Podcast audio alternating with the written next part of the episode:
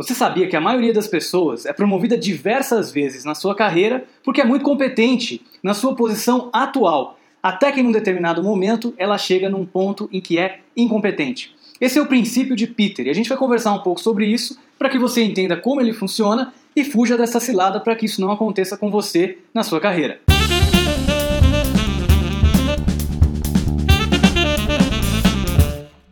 É isso mesmo, o princípio de Peter foi criado pelo Lawrence J. Peter, é uma teoria de gestão que diz justamente que as pessoas são promovidas nas organizações com base nas suas competências atuais e com base no seu desempenho nos papéis atuais que elas têm nas organizações. Então, por exemplo, se você for parar para pensar, é muito comum uma pessoa que entra numa empresa como estagiário, por exemplo, e ele é muito bom como estagiário, ele faz um excelente trabalho e por isso ele acaba sendo promovido para uma outra posição. E naquela outra posição, por exemplo, como um auxiliar de vendas, ele também é muito bom.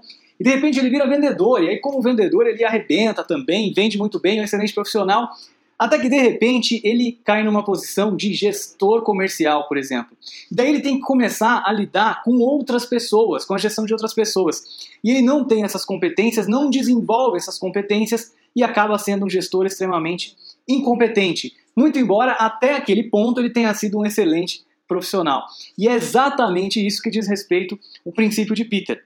E o grande problema é que muitas dessas pessoas brilhantes, que têm uma série de competências para desempenhar bem certos papéis, acabam ficando para o resto da vida, muitas vezes, ali parados, sem nunca mais serem promovidos, naquela posição em que eles são piores, em que eles são profissionais medíocres. Isso acaba acontecendo por uma série de fatores. Um deles é que culturalmente a gente não gosta de voltar para uma posição anterior ou de mudar o direcionamento da nossa carreira, porque isso pode soar como um fracasso. Tem uma série de outras questões, por exemplo, aqui no Brasil, a CLT não permite que você tenha o salário diminuído. Então você não pode muitas vezes, é, a empresa não pode voltar você muitas vezes para o papel anterior que você tinha. Ou ela te mantém ali naquele papel ou ela te demite.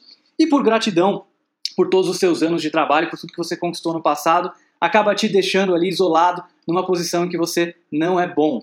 Então, exatamente por isso que você tem que se perguntar sempre que você vai atingir, sempre que você vai buscar uma nova posição na sua organização, ou que você recebe uma oportunidade, quais são as competências necessárias para aquele novo papel. Porque não necessariamente só porque você foi bem até aquele momento no seu papel atual, você vai conseguir também ir bem no novo papel, porque as competências, as habilidades necessárias são diferentes das que você tem hoje. E você, como um gestor, como alguém que vai dar oportunidade de promoção para outras pessoas, leve em consideração não apenas quem está indo muito bem na sua posição atual, mas procure entender quais são as pessoas que demonstram que têm mais competências nas habilidades necessárias para aquele novo papel. Então, por exemplo, se a gente está falando de um papel que necessita habilidades com pessoas, habilidades de gestão, é interessante que você comece a preparar muito antes da pessoa desempenhar esse novo papel, as habilidades de gestão que ela precisa desenvolver, que ela precisa aprender, para que então ela possa sentir melhor se aquele novo papel tem realmente sinergia, tem realmente a ver com aquilo que ela faz muito bem para que ela continue performando bem nesse novo papel.